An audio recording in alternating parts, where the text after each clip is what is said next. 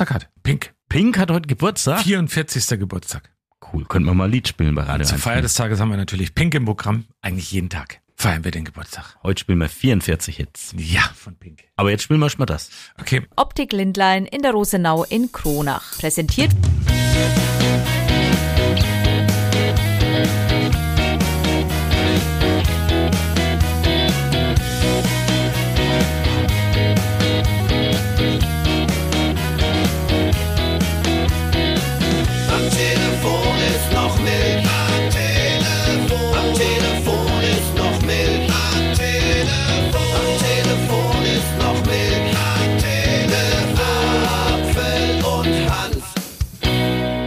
ist ja der Wahnsinn. Wir sind tatsächlich mal wieder vereint, äh, gemeinsam im Studio. Ich war nie wirklich weg. Doch, doch. Jetzt bin ich wieder hier. Du warst gefühlt acht Wochen weg. in Also meinem Revier. da haben manche Menschen, als es hieß, wo ist denn der Thomas Apfel, haben manche Menschen hier im Sender gesagt, wer? ich bin aber da, mein Bild hängt noch im Flur, also ist alles wunderbar. Das heißt nix. Ich bin nach dem Urlaub heute wieder den ersten Tag da und mache heute auch an diesem Freitag gleich auch mal wieder Sendung, weil eben ein paar andere krank sind. Hm. Ähm, gute Besserung an die Kranken überall bei uns gerade im Hause und ähm, ich mache das gerne. Bin gebräunt, bin erholt, bin äh, dick gefressen von Pizzas. Letzte Woche habe ich den Stand gegeben mit der Zahl vier. Ähm, daraus wurden sieben insgesamt. Also von daher, ähm, aber lecker, alles gut. Ich bin wieder da. Ich hätte gern gesagt, äh, gesagt, du bist schön braun geworden, aber du bist eher dick geworden. Quatsch, warst du schon vorher. Braun und dick. Ah, das ist der Unterschied zu dir. Du bist weiß und dick. Aber jetzt äh, wollen wir mal ein bisschen zurückblicken. Was kann ich dir noch vom Urlaub erzählen? Ja, ich kann dir schon noch ein bisschen was erzählen, weil da gibt's auch einen aktuellen Bezug. Ich war ja unter anderem am Montag dieser Woche in Venedig. Da sind wir mit dem Zug hingefahren. Übrigens ähm, äh, perfekt, hat alles super funktioniert mit Ja. äh, Italia.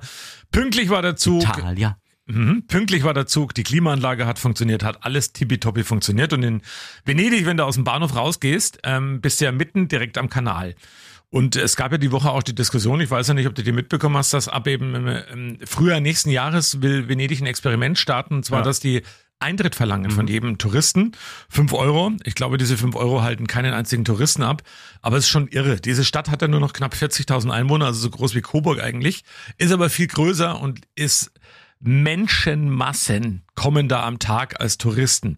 Per Bahn, per Schiff, per Auto. Also da, was da alles in dieser Stadt unterwegs ist, ist es schon schräg. Ist eine sehr sehenswerte Stadt, ist es nach wie vor, weil es einfach außergewöhnlich ist. Aber was da an Menschenmassen unterwegs ist, ist schon echt ein bisschen schräg. Und ja, und das macht's aber, also ich war auch mal, das ist aber schon lang her, auch schon mal in Venedig. Und dann stellt man sich, keine Ahnung, immer diese, diese romantische Verklärung halt, ne? Und wie toll das alles ist und schön und äh, Stadt der, der Liebe dann auch noch irgendwie. Aber eigentlich ist es das gar nicht, weil da acht Milliarden Menschen einfach gleichzeitig auf vier Quadratmetern laufen. Dann gibt's ja dieses interessante Café da direkt am Markusplatz, ähm, wo eben die Flasche, wir haben mal nachgeguckt, Champagner über 200 Euro kostet. Und da saß, da saß ein Mann, ich habe auch ein Bild gemacht, das zeige ich dir später mal, so schöner heller Anzug mit Hut auf und hat vor sich einen Sektkühler gehabt, allein saß er da, ne? wohlgemerkt. Ja. Sektkühler gehabt mit ähm, Flasche Champagner drin, dann eben so ja, so kleine Schälchen mit lauter Leckereien drin, ein bisschen Lachs war mit dabei, Kaviar und da sitzt er dort und frühstückt und guckt komisch, ganz allein. Naja, hab ich mir gedacht, der hat viel Geld. ja. Robert Geisen oder so wahrscheinlich. ne? Naja, so, das sah schon ein bisschen, äh, naja, ja, war so komischer Typ. Aber ja, sollte man gesehen haben, wir haben es vor allem unserer Tochter mal gezeigt, ähm, Venedig, weil die hat's ja noch nie gesehen, die war natürlich baff begeistert, weil es schon beeindruckend ist mit dem äh, Canale Grande und mit all den Brücken. Stinkt es dann, ne? Das Wasser Tatsächlich, war das, mal wollte ich so, ne? gerade sagen. Auch jetzt im Sommer, also du hast so einen gewissen unangenehmen Geruch. Ich habe ja so eine, so eine, also man kann es ja auch mal sagen, meine Frau, äh, die Judith, die wäre ja, glaube ich, in dem zweiten Leben gerne ähm, Spürhund gewesen, irgendwo für die Drogen am Flughafen, weil die kann Weil sie alles, gern Drogen. Die kann alles riechen. Die riecht wirklich alles. Also wirklich alles riecht die. Das ist aber nicht gut, die Eigenschaft. Äh, Ja, das In stimmt. einigen Fällen. In einigen Fällen ist sie nicht gut, aber die hat dann einige Male die Nase so ein bisschen gerümpft auf jeden Fall. Also da, da riecht's dann schon ein bisschen komisch. Und noch eins, und das war eigentlich auch super spektakulär, und da will ich nochmal dick Dankeschön sagen an den Stefan Stahl. Aus Venedig, Den, dick. nee, den kennst du ja auch, der Oberschützenmeister der Coburger Schützen. Der hat uns mitgenommen und hat angeboten, dass er uns mal auf einer privaten Boottour, der hat ein eigenes Boot, so ein Schlauchboot, wo vier Leute reinpassen, über den Gardasee mitnimmt. Und das hat er gemacht. Wir waren unter anderem an der Insel, wo auch James Bond gedreht worden ist. Also der Film, wo er im Sanatorium dann eben sitzt, Quantum Trost war das. Und ähm, an der Insel Garda. Da sind wir vorbeigefahren, war super geil. Und ähm, insgesamt waren wir sieben Stunden mit dem Boot unterwegs und ähm, das war 60 Stundenkilometer schnell. Also das schießt da ganz schön über den See. Und ich habe nie gedacht und nie gewusst, dass ein See wie der Gardasee in der Mitte Ey, das sind echt heftige Wellen gewesen. Also wirklich, wo du sagst, es war ähnlich wie Ja, ja. fast auf dem Meer und du hast da ganz schöne Sätze gemacht und dann musst du da auch teilweise ein bisschen vorsichtig fahren. Also das war nicht so ohne. Wir waren da ja auch vor zwei Jahren im Urlaub am Gardasee und äh, meine Frau kannte den nicht und hat auch gedacht, äh, also sie kannte hauptsächlich so Meer. Das ist ja wirklich wie am Meer eigentlich, fühlt sich das dann so an. Ja, Also war toll und äh, Stefan Stahl an dieser Stelle nochmal ein dickes Dankeschön, hat uns einige schöne Ecken gezeigt und ähm, haben viel gequatscht. War ein traumhaft schöner Tag. Und auch da wieder muss ich kurz meine Frau, ähm, die mit Geschwindigkeit und mit so schnellen Sachen nicht unbedingt, die hat ähm, total eine Muskelkater im Bauch, weil die sich total angespannt hat, wie sie da auf dem Boot saß. Und, so, ähm, ich hab gedacht, voll lachen. Nee, nix verlachen. Aber es war sehr schön. Also war ein schöner Ausflug. Insgesamt war es ein traumhaft schöner Urlaub. Ich habe lustigerweise meinen Bruder zweimal getroffen, meinen Kleinen. Den treffe ich hier in Coburg nicht so oft wie da am Gardasee. Zweimal. Wir waren zweimal zusammen essen, haben auch schöne Abende miteinander verbracht. Also von daher, ich bin tiefenerholt und ähm, bin wieder bereit für Aufgaben, auch mit dir gemeinsam. Ja, da kommt einiges auf uns zu, auf jeden Fall. Ähm, über was wir auf jeden Fall noch sprechen müssen, beziehungsweise müssen wir mal erklären, es gibt heute wieder ein längeres Interview hinten dran am Podcast und zwar, wisst ihr noch, da ist dieser Krieg in dieser Ukraine. Könnt ihr euch noch erinnern? Ja, es ist ein bisschen aus dem Fokus verschwunden. Die Leute hierzulande beschäftigen sich halt einfach mit äh, allen möglichen, was im Moment teurer wird. Jetzt wird heute dieses Heizungsgesetz verabschiedet. Da muss man auch mal gucken, was da passiert. Ist auch klar, jeder schaut da erstmal auf sich, aber dieser Krieg, der tobt ja weiterhin, fordert Abertausende von äh, Toten auf beiden Seiten und wir sprechen mal wieder mit dem äh, Kriegsberichterstatter und Fotograf äh, Till Meyer aus Bamberg und mit ihm sprechen wir ganz ausführlich, wie die Situation ist, denn der geht nämlich jetzt wieder hin in die Ukraine. Und übrigens ist er mittlerweile auch Buchautor und da weist man natürlich gerne drauf hin. Er hat ein Buch gemacht, Ukraine, Europas Krieg, ähm, mit wirklich ähm, verstörenden und beeindruckenden Bildern, die er da unter anderem gemacht hat. Also ähm, ist sehenswert. Da gehen übrigens auch Erlöse des Buches, gehen dann eben in die Ukraine. Also von daher ist es wichtig. Was wir auch noch nicht gesagt haben heute, es ist Freitag, es ist äh, der 8. September und es ist kurz vor halb zehn. Und wir müssen noch was auflösen, also wir müssen noch mal zumindest kurz drüber sprechen, weil wir es in der letzten Woche ja ausführlich hatten. Da ging es mal um diese berühmten 25 Fragen von Markus Söder an Hubert Aiwanger. Jetzt können wir es ja sagen, vergangenen Sonntag Kann mich nicht dran erinnern. hat ja Söder äh, ihm im Amt gelassen, weil es Absolution erteilt. keine Beweise gibt, dass er das verfasst hat und blau und blum blub und er sich weiterhin äh, offensichtlich nichts nichts erlaubt hat. Und deswegen, aber diese 25 Fragen, äh, man muss ganz ehrlich sagen, wenn man sich die durchliest, die sind ja jetzt äh, veröffentlicht worden ähm, und sowohl die Fragen als auch die Antworten sind extrem bekloppt. Also ich weiß gar nicht, ich habe das durchgelesen und gedacht, aha, das ist jetzt eigentlich so wie in der Schule, so ich soll äh, 100 Mal an die Tafel schreiben, äh, ich darf Hitler nicht mehr imitieren oder sowas. Ne? Also ähm, ich glaube, ich zu wissen, welchen Zweck diese Fragen hatte, da wollte Markus Söder einfach ein bisschen Zeit vielleicht gewinnen, um zu schauen, lass ich ihn im Amt, lass ihn nicht im Amt, was wäre besser für mich und was nicht, weil es geht ja mittlerweile gar nicht mehr um Politik, es geht ja einfach nur immer um sich selber und äh, ja, um das eigene Machtverhältnis. Also ich äh, bin da ein bisschen enttäuscht, aber Aiwanger wird gefeiert, die Freien Wähler sind im Aufwind laut den Umfragen und der Postillon hat jetzt Satire-Magazin getwittert, äh, gepostet. Ja, auch Markus Söder hat jetzt plötzlich ein Nazi-Blatt von sich aus der Schulzeit entdeckt, seitdem die Umfragewerte so hoch gehen. Achtung, es war Satire. Das Schlimme an der ganzen Geschichte und was mir jetzt sehr zu denken gibt, ist bei der Sache, damit habe ich mich im Urlaub wirklich immer wieder mal befasst, habe auch viel gelesen, egal ob jetzt auf X, also ehemals Twitter oder eben äh, sonst wo in den Zeitungen und über all das, was man bekommt. Ich finde krass, also es ist und bleibt Antisemitismus, was da passiert ist. Und es ist natürlich auch teilweise echt ein Hohn für die Menschen, die das alles erlebt haben und die davon direkt immer noch betroffen sind. Und ähm, das eigentlich Schlimme ist an der ganzen Geschichte, wie der Spin hinbekommen worden ist von Aiwanger und Co. nach dem Motto, "Ah, eine Jugendsünde, ist ja alles gar nicht so schlimm.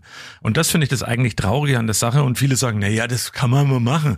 Nee, kann man nicht, weil ich bleib dabei. Wer sowas verfasst, und das war wirklich, wer Genau, dieses es geht hier ausdrücklich, übrigens, das, das hätte ich in der letzten Folge dir noch sagen sollen, weil es ging so um Hitler-Parodien oder irgendwas, das hat das hast du bestimmt auch schon gemacht, das habe ich auch schon gemacht. Also, ne, also so diese, diese Stimme so nachgeäfft und keine Ahnung, bli und bla und blub. Aber dieses Pamphlet, wenn man liest, wir hatten nämlich, äh, diese Woche war das natürlich auch Thema bei uns im Programm, kam eine Hörermeinung rein und da hieß auch, Jugendsünde und irgendwas habe ich gemeint, nee, das ist konkret ausgedacht. Also da wurde wirklich äh, das Und das zielgerichtet ekelhaft. geschrieben. Also wenn man Richtig. sich das liest, das ist nicht nur einfach so irgendwo eine Schmiererei gewesen, das ist ja wirklich äh, mit Bedacht gewählt, diese Worte. Und das, was ich eigentlich sagen will, ist an der Sache, klar, er war 17 Jahre alt und er konnte sich an nichts erinnern, aber irgendwann war es ein einschneidendes Erlebnis. Ich frage mich nur, was? Dass er sich an nichts mehr erinnern konnte. Also das ist schon irgendwie vollkommen schräg. Aber die Tatsache, wie er als über 50-jähriger Mann mit dem ganzen Fall Genau. jetzt umgeht, das finde ich grauenvoll und das ist schlimm. Und wenn es jetzt zum Beispiel geschimpft wird auf die Presse und es heißt, ja, warum packen die das jetzt aus? Nochmal, die SZ, die Süddeutsche Zeitung, hat konkret bei Aiwanger angefragt und da wollte er ein Statement von ihm haben. Das hat er einfach nicht geliefert. Er hat überhaupt nicht darauf reagiert. Und dass die Zeitungen, und es ist gut so, dass man das auch macht, es gemacht haben, ist auch gut. Mir fällt noch eins dazu ein, und zwar hat mal Kurt Tucholsky gesagt, in Deutschland gilt derjenige, der auf den Schmutz hinweist, für viel gefährlicher als derjenige, der den Schmutz eigentlich macht. Und ähm, da ist leider auch wieder was dran. Also die haben, und das ärgert mich echt, diesen Spin hinbekommen, sozusagen sich da mit einer Jugendsünde reinzuwaschen, obwohl es das gar nicht ist. Und heute ist ja Weltalpha, ach, fang nochmal an, heute ist ja Weltalphabetisierungstag. Hast du, glaube ich, auch schon irgendwie mal gehabt, also mit den Buchstaben und so. Und Hubert Aiwanger, der hat jetzt übrigens gelernt, es ist nicht nur wichtig, dass man lesen und schreiben kann, sondern auch, was man so schreibt. Ja, ich, ich will ich auch glaub, noch, der ich, lernt nicht. ich will auch noch einen Gedanken dazu. Also wie gesagt, mit diesem Hörer habe ich mich ein bisschen behängt dann und dann war es eben auch Jugendsünde und ähm, man hat ja früher und das gemacht, habe ich gemeint, ja, es sind aber auch schon Politiker zurückgetreten, weil sie in irgendeiner Arbeit, die sie veröffentlicht haben, irgendwelche Absätze kopiert haben, eins zu eins und mussten dann aus dem Amt und und dann hieß es, hatte jeder früher schon mal. Ja, Das ist ja überhaupt nicht der Vergleich. Ich meine einfach nur, ich ver verstehe es einfach nicht. Und ich muss sagen, es gibt auch heimische Politiker, die haben auch eine rechtsradikale und Nazi-Vergangenheit, die sich aber mittlerweile da in Anführungszeichen sagen wir reingewaschen haben und, und sich da distanzieren, total offen damit umgehen. Und Richtig. so geht's eben halt auch. Und das hat man sich doch da eigentlich gewünscht, dass er da mal sagt, ach, das war einfach absolute Scheiße und keine Ahnung was. So, pass auf, bevor wir zur Werbung kommen, noch ganz kurz meine Beichte aus der Schulzeit. Ich war auch 17 Jahre alt und jetzt erzähle ich dir was, ich kann mich noch ganz gut dran erinnern, was da mir passiert ist. Ja. Achtung, es war Maschinenschreibunterricht, den gab's früher. Ja, Ähm, habe ich auch noch gehabt. Und ähm, ich habe da geschrieben und geschrieben und geschrieben und habe mich irgendwann mal gemeldet zum Lehrer und ähm, das ist ja dann in so einem Klassenzimmer, wenn alle schreiben, dann hat er es eben kurz unterbrochen, was ist denn? Apfel? Und da habe ich gesagt, wollte ich was wissen? Und dann hat er gesagt, oh Gott, so doof kann man gar nicht sein. Hast du eigentlich Brüder? Weil einer allein kann ja gar nicht so doof sein. Dann wieder der ganze Unterricht. Nach einer Zeit habe ich mich wieder gemeldet und habe dann gesagt, ähm, Herr Schmid, haben Sie eigentlich auch Geschwister? Und daraufhin, kurze Eskalation in der ganzen Klasse, gab einen Verweis. Ich kann mich noch gut dran erinnern. Da war ich 17 Jahre alt. 16, Entschuldigung, 16 war ich da. Würdest du solch eine Aussage jetzt nochmal? Ja. ja. ja okay. Ich stehe da dazu, aber gut. Wir kommen ganz kurz zur Werbung. Das Sommerfinale wird verlängert, extra in diesem Jahr, weil ihr auch günstiger eine Sonnenbrille bekommen könnt. Mit dem Code am Telefon ist noch Milch, sparst du 25% beim Kauf einer Sonnenbrille, ob mit oder ohne Sehstärke. Du musst nur einen Termin vereinbaren bei Optik Lindlein in Kronach. Funktioniert auch unter der Telefonnummer 09261 618 66. Und wenn er da anruft bei Optik Lindlein, könnt ihr gleich am Telefon sagen, am Telefon ist noch Milch. Und ihr kommt automatisch in die 25% Sparhotline. Und das Schöne ist, wir haben extra das Wetter dementsprechend bestellt, dass es den ganzen September über weitgehend sonnig bleibt. Werbung Ende. Was du die Woche so ein bisschen verpasst hast, ähm, das Rummenige Camp war in Krona, äh, in Kronach, in Coburg beim, beim FC Coburg, aber Michael Rummenigge, der Bruder von Karl-Heinz Rummenigge, der hat so ein Fußballcamp äh, für eben äh, kleine Fußballkids und da war er dann hier unterwegs. Der FC Coburg hatte das äh, gewonnen irgendwo bei irgendeinem, weiß ich nicht genau wo, was für ein Wettbewerb. Ja, ich glaube, da steckt ein bisschen Björn Schumacher dahinter, der als Sponsor da so ein bisschen mit, mitgeholfen hat. Ja, aber die klappt. haben das tatsächlich irgendwie, ach so, ja, das kann natürlich sein. Aber ähm, unser Julian Übelhack war da und hat mit Michael Rummenigge mal so über den Fußball so allgemein ein bisschen gesprochen und fand fand ich sehr Jetzt interessant. bin ich sehr gespannt. Die Aussage von Michael Rummenigge. In den Vereinen muss ein bisschen mehr umgedacht werden. Wir müssen eine Leistungsgesellschaft wieder entwickeln, dass, dass wir auch Gewinner und Verlierer haben. Das ist nun mal so. Die Kinder wollen Tore schießen. Wir müssen spezielle Positionen wieder haben mit Torwart, mit Abwehrspieler, mit Mittelstürmer. Die Nationalmannschaft, der Füllkrug fällt aus. Jetzt wird der Müller nachnominiert. Da ist überhaupt keine Linie mehr zu erkennen, auch beim DFB. Und das kreide ich so ein bisschen an. Die U17, U19 Bundesliga, keine Auf- und Absteiger. Das ist, wir wollen den Druck nehmen. Ja, aber was ist bei einer Weltmeisterschaft und Europameisterschaft? Da ist Druck. In jedem Bundesligaspiel hast du Druck. Und wir müssen die Kinder oder die Jugendlichen auch wieder dahin kriegen, auch mit Druck, Druck umzugehen und Druck auszuhalten. Und das sehe ich gerade hier. Macht unglaublich Spaß. Sie werden natürlich unglaublich gefordert, aber die nehmen das an. Und das ist gut. Ja, da ein bisschen so zur Erklärung. Beim Es gibt DFB jetzt, ist er nicht, ne? Ich glaub's nicht, da bin ich jetzt nicht so informiert. Aber ähm, zur Erklärung, ich kenne das auch nicht, weil ich äh, keine Kinder habe, die irgendwie Fußball spielen oder noch nicht, wie auch immer. Ähm, aber beim Training, da spielt irgendwie jede, jede Position und so weiter und es gibt irgendwie äh, keine Gewinner und Verlierer großartig. Also es ist alles ein bisschen aufgeweicht, das Ganze. Das ist so ungefähr, wie wenn ich Mensch ärgere dich nicht spielen würde, ohne zu schmeißen. Ich würde dich jetzt rausschmeißen können, mache ich aber nicht. Ja, genau. Und äh, da hat er natürlich irgendwie einen Ticken recht. Überall äh, sind die großen Wettbewerbe, vor allem natürlich im- Sport oder irgendwas. Oder man muss ja irgendwie mal einen Ehrgeiz entwickeln. Und von dem her fand ich diese Aussage schon recht interessant. Also es wusste jetzt auch nicht, dass hier in der U17, dass es da keine Auf- und Absteiger gibt. Das ist ja Super. wie bei die alten Herren. Ja, da macht man es aus anderen Gründen. Da macht man es ja während der, wegen der dritten Halbzeit. Aber ähm, meine Tochter spielt zum Beispiel Handball, also vergleichbar mit zum Fußball. Und da gibt's auch Punkte. Also da gibt's auch dann teilweise deftige Klatschen. Aber ich finde, das gehört einfach mit dazu. Man muss lernen. Und es gibt ja so einen altbekannten Spruch. Den habe ich mal irgendwann auf dem Sprüchekalender gehabt bei mir am Schreibtisch.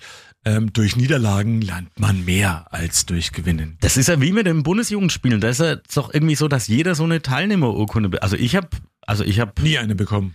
Naja, das gab's bei uns, gab's früher keine Teilnehmerurkunden. Es gab nur Sieger oder Ehrenurkunden. Also Stimmt. das gab's Stimmt. ja überhaupt nicht. Stimmt. Und jetzt kriegt da Stimmt. jeder eine, so wie ich gehört habe, wird das doch irgendwie jetzt revolutioniert, dass beim, beim Weitsprung w- wird dann immer die Weite gemessen, sondern so, da werden so Zonen angelegt, das dann heißt, du bist jetzt in Zone C gesprungen. Also gar keine genaue Angabe. Äh, ja, pff, Warst ja. du so der Zone C-Springer?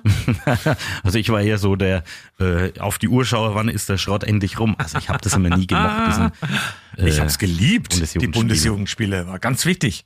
Ja, Bis eine irgendwann mal-. Bis irgendwann mal untersagt worden ist, den Ball zu werfen, weil ich nicht mehr über den Zaun geworfen habe. Aber das war wieder, wieder ein anderes Thema. Naja, das sind so die, die Erinnerungen an die Jugend. Ja, krass. Ich habe mal wieder eine Studie übrigens Oh. für dich. Achtung. Schon öfter haben ja Studien für viele etwas überraschend gezeigt, dass Männer in einer neuen Beziehung schneller Ich liebe dich sagen als die Frauen. Kennst du bestimmt vielleicht ja auch oder hast du schon mal so mitbekommen. Ich liebe dich! Aber jetzt haben Wissenschaftler, ja, ja, jetzt pass auf, aber es haben Wissenschaftler auch herausgefunden, warum das so ist. Denn ähm, die Männer wollen dadurch eine potenziell günstige Paarungsmöglichkeit nicht verpassen. Oder kurz gesagt, die wollen. Ähm, sie wollen mit den drei magischen Worten nur die Frau ins Bett kriegen und für diese Erkenntnis braucht man aber eigentlich keine Studie, finde ich. Da reicht es sich mal, was kann man da mal als Beispiel, du hast schon gesagt, ich liebe dich für Clowns und Helden oder Männer sind Schweine von den Ärzten, da geht's ja auch so ähnlich. Ach ja, Die herrlich. Studie des Tages. Ja, super. Äh, Habe ich, hab ich sehr vermisst. Jetzt ruft mich Thomas Auer an. Warte mal ganz kurz. Kann ich da mal ran im Podcast? Nee, das war ich jetzt nicht, oder? Warte mal, ich schau. Ich Sag halt, dass wir im Podcast sind einfach. Thomas Auer, Servus. Thomas Apfel sagte zu mir, Servus, wir sind gerade im Podcast, ich rufe dich gleich zurück. Das habe ich nicht vermisst, liebe Hörer und Hörerinnen. Hä? Ein Thomas Apfel, der quasi ständig telefoniert. Er hat gesagt, ciao. Ähm, äh, ist, in, ist in Kronach. Aber jetzt ist alles wieder gut, ich bin wieder voll bei dir. Nochmal der Hinweis an dieser Stelle, heute hinten dran, Interview mit Till Meyer, dem Buchautor auch, der ähm, Kriegsfotograf und Kriegsberichterstatter an der Front in der Ukraine. Mit ihm haben wir ganz ausführlich gesprochen mit einigen interessanten Aussagen, die er getroffen hat und gibt uns so einen Einblick ähm, in das Geschehen des Krieges in der Ukraine. Wir hatten auch noch interessante Themen in dieser Woche. Und zwar sagte der Name Eileen Coburger was? Was für Ding? Eileen Coburger. Eileen Coburger. Ja. Nee. Also, dass sie mir nichts sagt oder Das ist gesagt die hat, Schwester ist klar. von Frank Residenzler, oder was? Nein, sie ist Friseurin in Neustadt bei Coburg, hat da ein Friseurstudio Ich komme ja aus Coburg und nicht aus Neustadt. und ja, aber auf jeden Fall wurde sie ausgewählt. Sie darf tatsächlich jetzt, sie ist schon in New York bei der Fashion Week Ach, als Friseurin und sie hat uns mal verraten, wie das Ganze losging. Ich bin auf die Fashion Week gekommen durch Grenzenlos. Das ist so eine Friseur-Community, die das dieses Jahr das erste Mal organisiert hat. dass 30 Friseure, beziehungsweise jetzt 32 Friseure aus Deutschland ähm, da mal mit auf die Fashion Week dürfen. Und ich hatte immer bei dem einen, beim Hussein, hatte ich immer ähm, Seminare. Und da hat er mich dann gefragt, ob ich damit auf die Fashion Week möchte. Also es ging jetzt echt so, ging ratzfatz. Ja, und da gab's da irgendwie so ein Bootcamp und da musste sie zig Frisuren irgendwie machen und am Ende hat's dann gereicht und sie wurde da ausgewählt und ist, darf jetzt auf der Fashion Week in New York äh, frisieren. Ich, ich stelle mir gerade nur die Frage, weißt du welchem, also super, toll auch für die Eileen, ähm, finde ich super, aber darf man eigentlich noch Friseuse sagen? Ich habe Friseurin gesagt. Ja, aber ich frage, darf man noch Friseuse sagen? Musste mal bei der Friseurinnung nachfragen. Das weiß ich nicht. Warum soll man das nicht sagen dürfen? Okay. Also dann viel Spaß auf jeden Fall. Toll, tolle Geschichte. Ja, Bei uns ist aus dem wirklich Radio 1 dann, eine ne? schöne Geschichte. Was auch eine schöne Geschichte ist, Eine Minute Dialekt. Naja, so plaudere ich halt. Also pass auf, wenn du ein wenig Geld übrig hast, ne, dann kann ich dir jetzt ansagen, du kannst investieren und zwar entweder 390 Euro oder 260 Euro, weil seit der Woche ist es möglich, eine Wetterbadenschaft zu übernehmen. Das bedeutet, wenn wir im Wetter immer sagen, oder der Wetterkönig, jetzt ist die Woche des Hoch, Patricia ist ja verantwortlich oder der Name, ne? Also du kannst diesen Namen, kannst du dir kaufen und bestimmen auf www.wetterbadenschaft.de und das Interessante daran ist, dass ein Hoch 390 Euro kostet und das Tief 260 Euro. Hat aber nichts damit zu tun, dass im nächsten Jahr das Hoch männlich ist und das Tief weiblich, wie man jetzt schon gehört hat. Jetzt ist das Hoch Patricia, in dem Jahr es wechselt jedes Jahr. Aber da kannst du dich engagieren und dann könntest du zum Beispiel das Hoch oder das Tief am Telefon ist noch Milch äh, nächstes Jahr vielleicht machen. Für 260 Euro. Können wir echt zusammenlegen. Vielleicht machen wir eine Spendenaktion. Können wir machen. Aber ich habe auch noch was für dich. Achtung, Bewerbungsphase. Vielleicht magst du ja, du bist auch immer so kreativ. Die Bewerbungsphase für den deutschen Vorentscheid zum Eurovision Song Contest ist gestartet. Man hat jetzt einen Monat Zeit, um seinen Beitrag da eben einzureichen. Einzige Voraussetzung, schriftlich steht auch so da, man muss gut verlieren können. Das, also, wenn das wirklich so dasteht, ist es wirklich so? Nein, das war jetzt schade. Das wäre ja, aber, aber das wäre ja wirklich toll. Also da hätte ich gesagt, jetzt die Ausschreibung ist vom NDR wahrscheinlich wieder. Ja, ja. Da hätte ich ja gesagt, Hut ab, weil das ist da mit Ironie Das jetzt sehr ironisch gewesen, das wäre top gewesen. Übrigens, apropos Ironie, ich fand es großartig mal zur Abwechslung, wie der deutsche Bundeskanzler Olaf Scholz seinen äh, Joggingsturz mit der Augenklappe ähm, verbunden hat, dass er eben aufgerufen hat, Mensch, macht halt schöne Memes mit mir und mit der Augenklappe. Ähm, das fand ich ähm, witzig. Man muss auch über sich selber lachen können. Das muss man und ähm, sauer macht lustig, das wissen wir ja. Und deswegen testen wir jetzt mal wieder eine Frucht. Die Werbung. Wir probieren wieder besondere Früchte und ähm, das eine schaut aus irgendwie wie äh, getrockneter Seeigel. Rot in der Schale, aber außen dran viele lange Borsten. Ja, wie der Kopf vom Pumuckl irgendwie. Ne? Das ist jetzt so das erste Bild, was ich habe. Das ist das eine und das andere sieht eigentlich ganz anders aus, ist aber, glaube ich, in, unten drin das gleiche.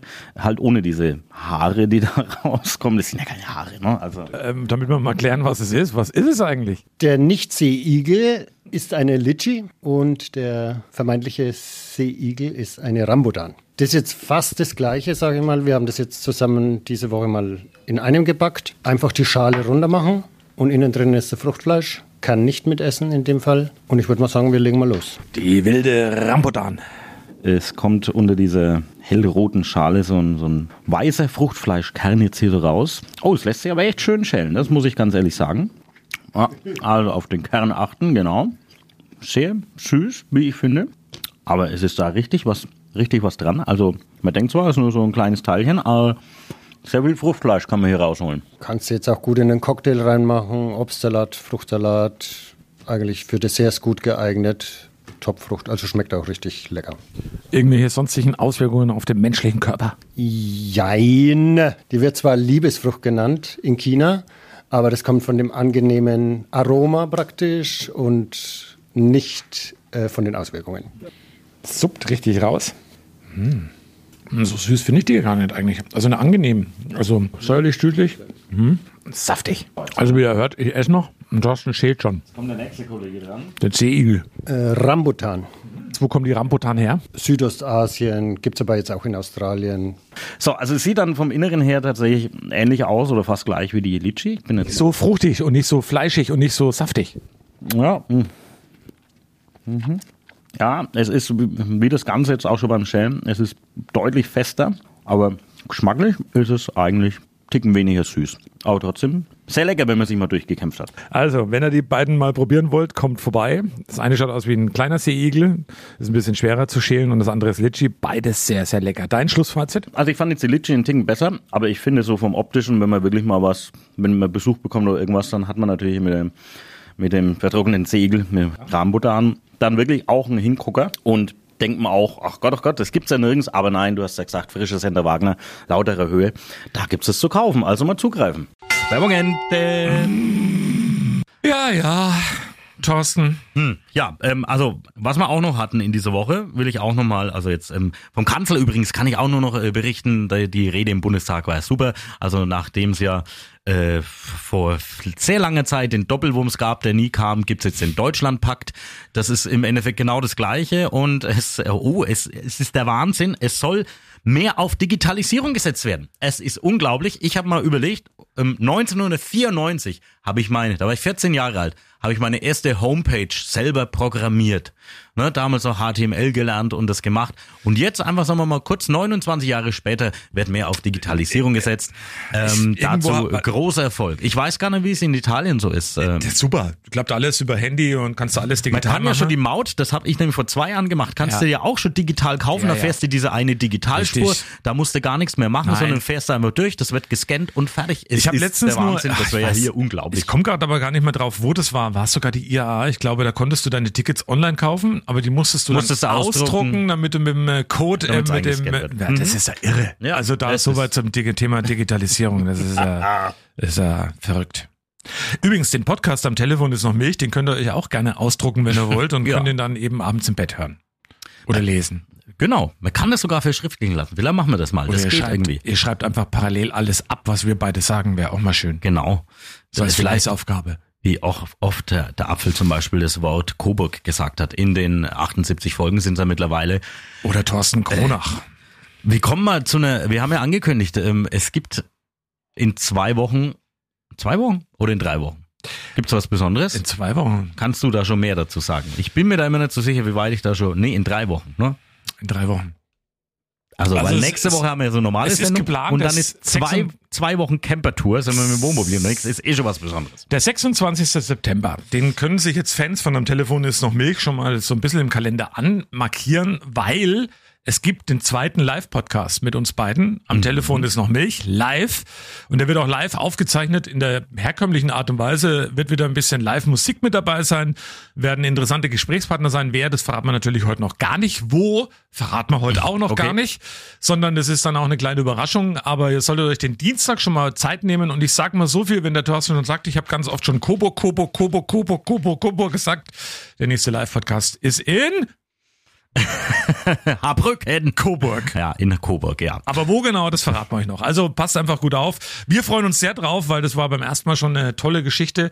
Wir werden wieder genau 20 Leute mitnehmen. Nicht mehr, nicht weniger. Und 20 Menschen dürfen mit dabei sein. Natürlich werden wir es im Programm bewerben, also on air, aber ihr habt jetzt hier exklusiv, also das machen wir jetzt noch nicht ähm, Anfang nächster Woche, dass wir das bewerben, sondern ihr habt jetzt exklusiv die Podcast-Hörer und Hörerinnen die Möglichkeit, schickt uns eine Bewerbung rein, entweder apfel und hanft at radio1.com per E-Mail oder einfach über unseren Instagram-Account apfel und hanft unterstrich Fanpage. Da könnt ihr uns auch eine Nachricht schicken und dann werden wir die Anmeldungen sammeln und dann am Schluss dann eben auslosen, wer dabei sein darf. Also 26. September, wahrscheinlich irgendwann zwischen 18 und 19 Uhr wird's da losgehen und da gucken 20 wir mal. Menschen aus dem Radio 1 Land. Und das Schöne ist, allen 20 Menschen werden wir die Hand schütteln. Thorsten und ich. Also von daher allein, das ist schon ein großes Erlebnis. Ihr könnt auf jeden Fall dabei sein. Der Live-Podcast am Telefon. Vielleicht gibt's auch wieder für jeden noch nicht. eine Rico Böhmer Autogrammkarte. Das genau. müssen wir noch überlegen. Haben wir noch ein paar da. Was wir auch noch da haben, unsere Obacht-Kinderschilder. Am Montag haben wir diese Aktion gestartet. Ihr kennt sie ja, unsere Warnplakate oder unsere Hinweisschilder nach dem Motto, die Schule geht wieder los, bitte passt auf im Straßenverkehr. Super erfolgreich angelaufen in dieser Woche. Also die gehen wirklich weg wie warme Semmeln. Wenn ihr da noch welche wollt, klickt rein auf radio1.com. Die gibt's kostenlos bei uns, könnt ihr entweder im Sender abholen. Die Infos kriegt ihr dann von uns per E-Mail oder wir sind auch immer mal wieder unterwegs mit diesen Plakaten und dann, äh, das gehen wir dann on air durch, wo genau und das auch gerne in Anspruch nehmen. Und im Camper haben wir natürlich auch jede Menge Plakate dabei, aber da kommen wir nächste Woche ein bisschen ausführlicher drauf, was wir da alles so vorhaben. Das Leben von Steffi Graf wird von Prime Video verfilmt. In dem Film soll es unter anderem um die Karriere und ihre Liebe zu Andrea Agassi gehen. Und ähm, Tennis und Liebe gehören ja einfach zusammen. Weißt du warum? Hm. Das heißt ja auch 15 Love. Ja, würde ich fast gerne damit beenden, aber ich habe auch noch eine Geschichte. Ich weiß nicht, ob du das mitbekommen hast, aber es ist eigentlich die ähm, Polizeimeldung der Woche gewesen. Mal endlich mal wieder eine Polizeimeldung. In einem Fastfood-Restaurant in Coburg hat eine Frau oder wurde, es wird ermittelt wegen Körperverletzung. Und zwar hat die Frau irgendwelche Hähnchenkeulen bestellt, war unzufrieden mit dem Frittiergrad, also offensichtlich war das so, und äh, hat äh, sich dann beschwert und hat dann äh, die Hähnchenteile in Richtung der Verkäuferin geworfen. Auch sehr interessant, im Polizeibericht steht, die Frau, also die Verkäuferin, wurde im Bereich des linken Schlüsselbeins getroffen, verletzte sich. Es wurde eine Rötung in der betroffenen Körperregion festgestellt. Ja, und die Beamten haben äh, die Tatverdächtige dann unweit des Restaurants entdeckt. Ich habe mir, mir ist sofort eingefallen, als ich gehört habe, die Hähnchenkeulen äh, fliegen ich zur Versöhnung vielleicht sollten beide gemeinsam Fly on the Wings of Love äh, vielleicht zusammen singen. Aber es ist natürlich auch interessant. Man sollte vielleicht messen, wie weit dieser Flug war, weil da sieht man mal, wie weit Hähnchen ohne Flügel dann doch noch fliegen können. Es ist unglaublich. Ach Gott. also das war wirklich die die Geschichte für mich, die mich äh, sehr erheitert hat in dieser Woche, auch wenn es natürlich für die Verkäuferin jetzt nicht so toll ausgeht. So, dann, jetzt lege ich euch nochmal nahe unser ganz ausführliches Interview und jetzt wird's ernst. Ähm, es geht um den Krieg in der Ukraine, es geht um den äh, Krieg im Donbass, es geht um den Krieg rund um Saporischia. Till Meyer, Kriegsreporter und auch äh, Fotograf, der immer wieder im Krisengebiet auch ist. Mit dem haben wir wieder mal am Telefon ausführlich gesprochen. Er wird nächste Woche wieder in die Ukraine reisen und ähm, das Telefonat, das Gespräch könnt ihr euch in ganzer Länge jetzt noch anhören. Ja, also auf jeden Fall dranbleiben, weil es ganz wichtig, dass das Thema nicht aus dem Fokus gerät. Wir wünschen euch jetzt damit schönes Wochenende, schöne Zeit. Nächsten Freitag sind wir dann auch wieder gewohnt für euch da. Auch dann nochmal aus dem Studio, bevor es dann ins Wohnmobil geht. Ja, schöne Zeit. Macht's gut. Tschüss. Bei uns am Telefon mal wieder Till Meyer, ein Mann, der immer wieder in der Ukraine, in den Krisenregionen auch vor Ort ist. Und ähm, Till, fangen wir mal damit an. 562 Tage, 80 Wochen tobt nun schon der Krieg in der Ukraine. Du warst jetzt mehrfach mittlerweile auch vor Ort. Ähm, es ist ruhiger geworden in Deutschland rund um den Krieg in der Ukraine, finden wir beide auch. Was kannst du uns sagen? Wie, gib uns mal einen Einblick in die Situation vor Ort im Moment. Na, erst muss ich eine kleine Korrektur machen. Der Krieg dauert schon fast seit zehn Jahren mittlerweile. Und die große Invasion. die Stimmt. 562 Tage. Und es ist wichtig, dass man das nicht vergessen darf. Leider ist es ja ruhig geworden in den Medien. Aber eigentlich genau das Gegenteil der Fall, weil der Krieg ist jetzt so schlimm, wie er noch nie war. Also jetzt wird am meisten gestorben und am meisten zerstört. Und Russland kämpft am brutalsten. Weil du gerade sagst, ähm, es wird am meisten gestorben. Hast du und über deine Kanäle, die du natürlich hast vor Ort, irgendwelche Zahlen? Also kannst du das mal in Zahlen fassen, wie viele Menschen schon ums Leben gekommen sind? Also in Zahlen ist es schwer zu fassen, weil ähm, weder die ukrainische noch die russische Seite die Gefallenen angibt von, von ihren Armeen. Also die Ukraine ähm, nennt die Zahl der russischen Gefallen zum Beispiel, die sind schon um die 200.000 und darüber hinaus. Also, also was die Ukraine bei den an russischen Gefallenen angibt. Ja, und Zivilisten sind schon über 10.000 mittlerweile, die ums Leben gekommen sind.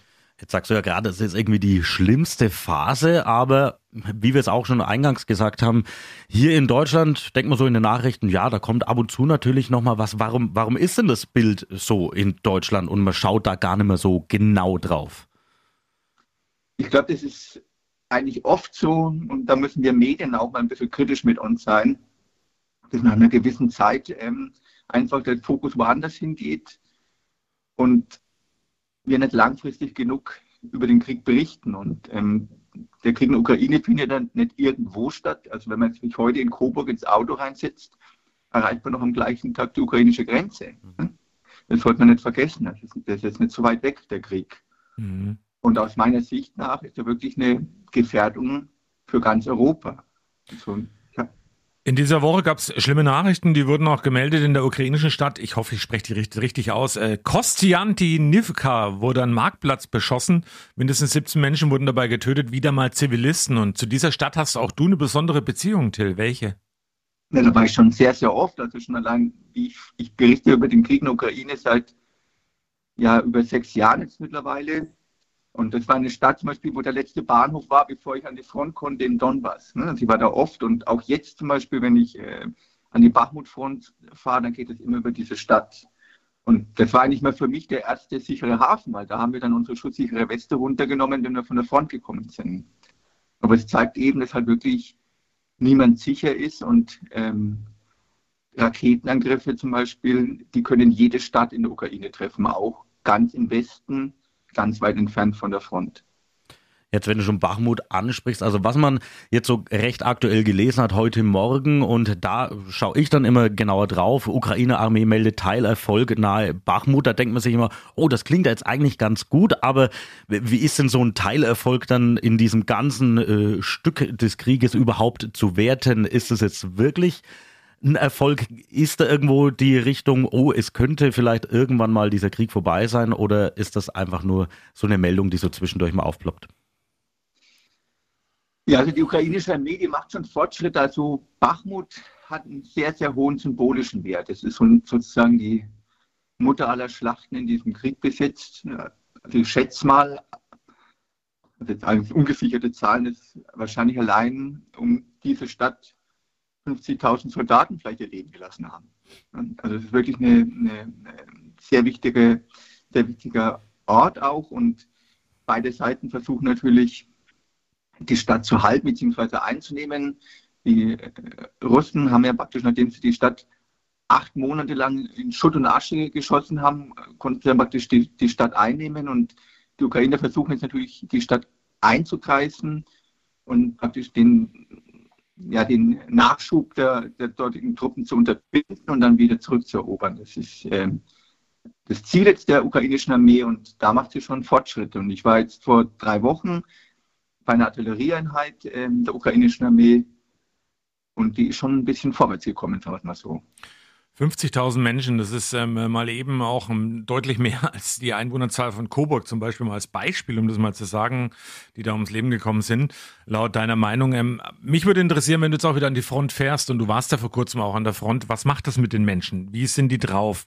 Wie sind die traumatisiert? Ähm, wie erlebst du all die Menschen, auf, denen, auf die du da triffst vor Ort?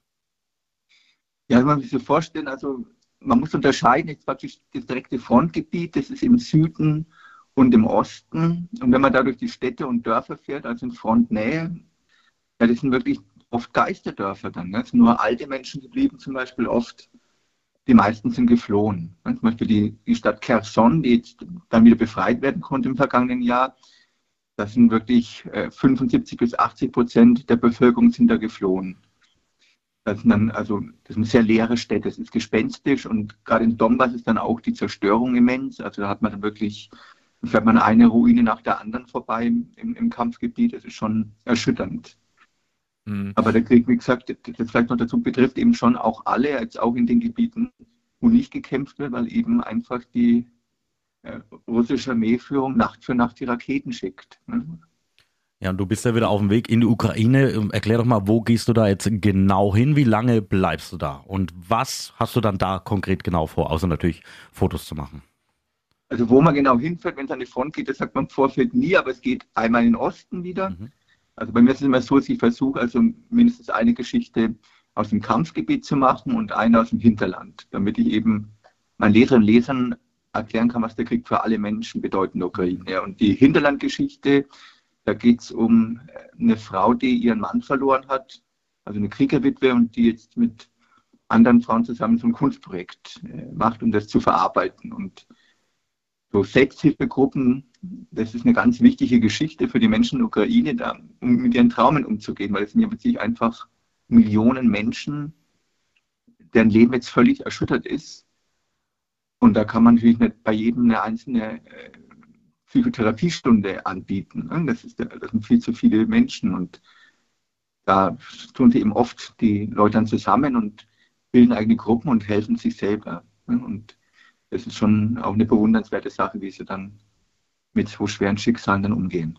Ja, wenn du es gerade so ansprichst, also du hast ja auch jetzt schon viel Schicksal, viel Leid gesehen und äh, da vor Ort erlebt. Wie gehst denn du damit um? Hast du denn vielleicht auch irgendwelche professionelle Hilfe, die du dann noch bekommst? Na, bei mir ist es so, ich habe ja viele sehr gute Freunde, weil ich eben das, die Ukraine seit 2007 kenne. Also das Land ist mir sehr nah und, und die Menschen. Und da habe ich natürlich auch Angst, dass es ähm, gute Freunde von mir, dass sie ums Leben kommen. Das ist zum Glück noch nicht der Fall gewesen, aber bekannt, also jetzt nicht so eng sind, aber die ich auch gekannt habe, da sind schon die ersten Toten natürlich. Das schmerzt. Mhm. Till, noch eine Frage. Ähm, mit all den schrecklichen Zahlen, die du uns gerade genannt hast und die Situation so beschrieben hast, gibt's aus deiner Sicht auch sowas wie einen Hoffnungsschimmer oder so eine schöne Geschichte, die Mut macht oder wo du sagst, okay, das gibt uns all wieder ein bisschen mehr Hoffnung auch? Die Ukraine macht mir immer Mut, muss ich sagen. Ne? Also, weil sie einfach ähm, da eine extreme Widerstandskraft an den Tag legen. Die ist jetzt natürlich auch, ähm, da ist natürlich jetzt auch viel Müdigkeit mit drin nach, nach der langen Zeit des Krieges, aber ähm, sie geben nicht auf. Ne? Und ich mache mir da ehrlich gesagt mehr um uns Deutsche Sorgen, dass ähm, wir die Sache zu leicht nehmen und die Unterstützung müssen lassen. Das ist die, der Hauptgrund. Was mir Mut macht zum Beispiel, das sind immer wieder viele Sachen, auch im Alltag. Da treffe ich zum Beispiel eine Krankenhauschefin in Kherson, die da halt wirklich in dieser schweren Situation dafür sorgt, dass die Menschen, die noch da sind, eine, eine Versorgung haben, die, die, dann auch die Ärzte, die, die, auch bleiben, obwohl zum Beispiel auch in Krankenhäusern in Kherson schon mittlerweile Raketen angeschlagen haben, die da einfach ihren Mann und ihre Frau stehen. Und das Schönste für mich war eigentlich, wie ein sehr guter Freund von mir das geschafft hat, seinen ersten Fronturlaub zu bekommen, um mich dann auch zu sehen und natürlich auch seine Freunde. Und ich konnte das Foto machen, wie er seine Freundin zum ersten Mal seit Beginn der Invasion wieder in den Arm nehmen konnte. Das war für mich eines der schönsten Fotos, die ich in meinem Leben machen konnte. Wie viel Zeit, über wie viel Zeit reden wir da, dass er die nicht mehr gesehen hat? Ja, zu dem Zeit, das war noch ähm, am Anfang des Krieges, da waren es so drei Monate ungefähr. Mhm. Wahnsinn. Ja, aber manchmal ist es wirklich so, dass dann eben die Soldaten dann ein halbes Jahr ihre Angehörigen sehen können zum Beispiel. Mhm. Till, eine letzte Frage habe ich noch an dich. Ähm, äh, mittlerweile ist es so, dass Deutschland knapp 22 Milliarden Euro zur Verfügung gestellt hat. Humanitäre Unterstützung, direkte Zahlungen oder auch in Form von Waffen. Das ist viel, aber du, glaube ich, wirst schon sagen, dass äh, da noch ein bisschen mehr gehen sollte, ne? Ja, und zwar aus ähm, folgendem Grund. Ne? Also ich denke mal, die Ukrainer verteidigen wirklich unsere Freiheit. Das muss man so sehen. Und für Putin ist das auch ein äh, Spiel auf Zeit. Er hofft einfach darauf, ähm, äh, auf die Wahlen in den USA, dass ja die Republikaner gewinnen ähm, bei den nächsten US-Wahlen, die klar gemacht haben, dass sie Europa und die Ukraine, dass sie das mehr für unterstützenswert halten. Und dann befürchte ich, geht er davon aus, dass er die USA auch ihren NATO-Verpflichtungen immer beikommt und dann wird er Polen und die Baltenstaaten angreifen. Das ist, denke ich mal, seine Marschrichtung. Und deswegen ist es wirklich das Wichtige, dass man jetzt in der Ukraine stoppt. Und wir zahlen zwar viel Geld, aber wir haben keine Toten zu beklagen wie die Ukrainer. Das sollte man nicht vergessen. Und die Zögerlichkeit, die wir an den äh, Tag gelegt haben, die verschlimmert eigentlich alles nur.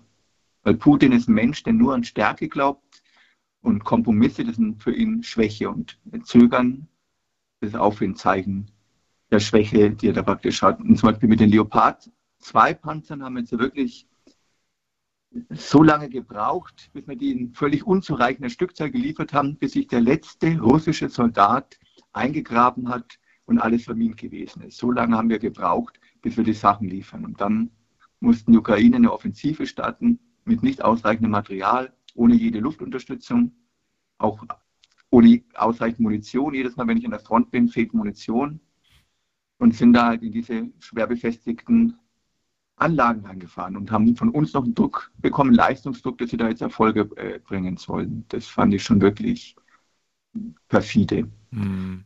Also wenn wir bei, für mich geht es auch darum, deswegen gehe ich immer wieder in die Ukraine, es geht auch wirklich um meine Freiheit. Mhm.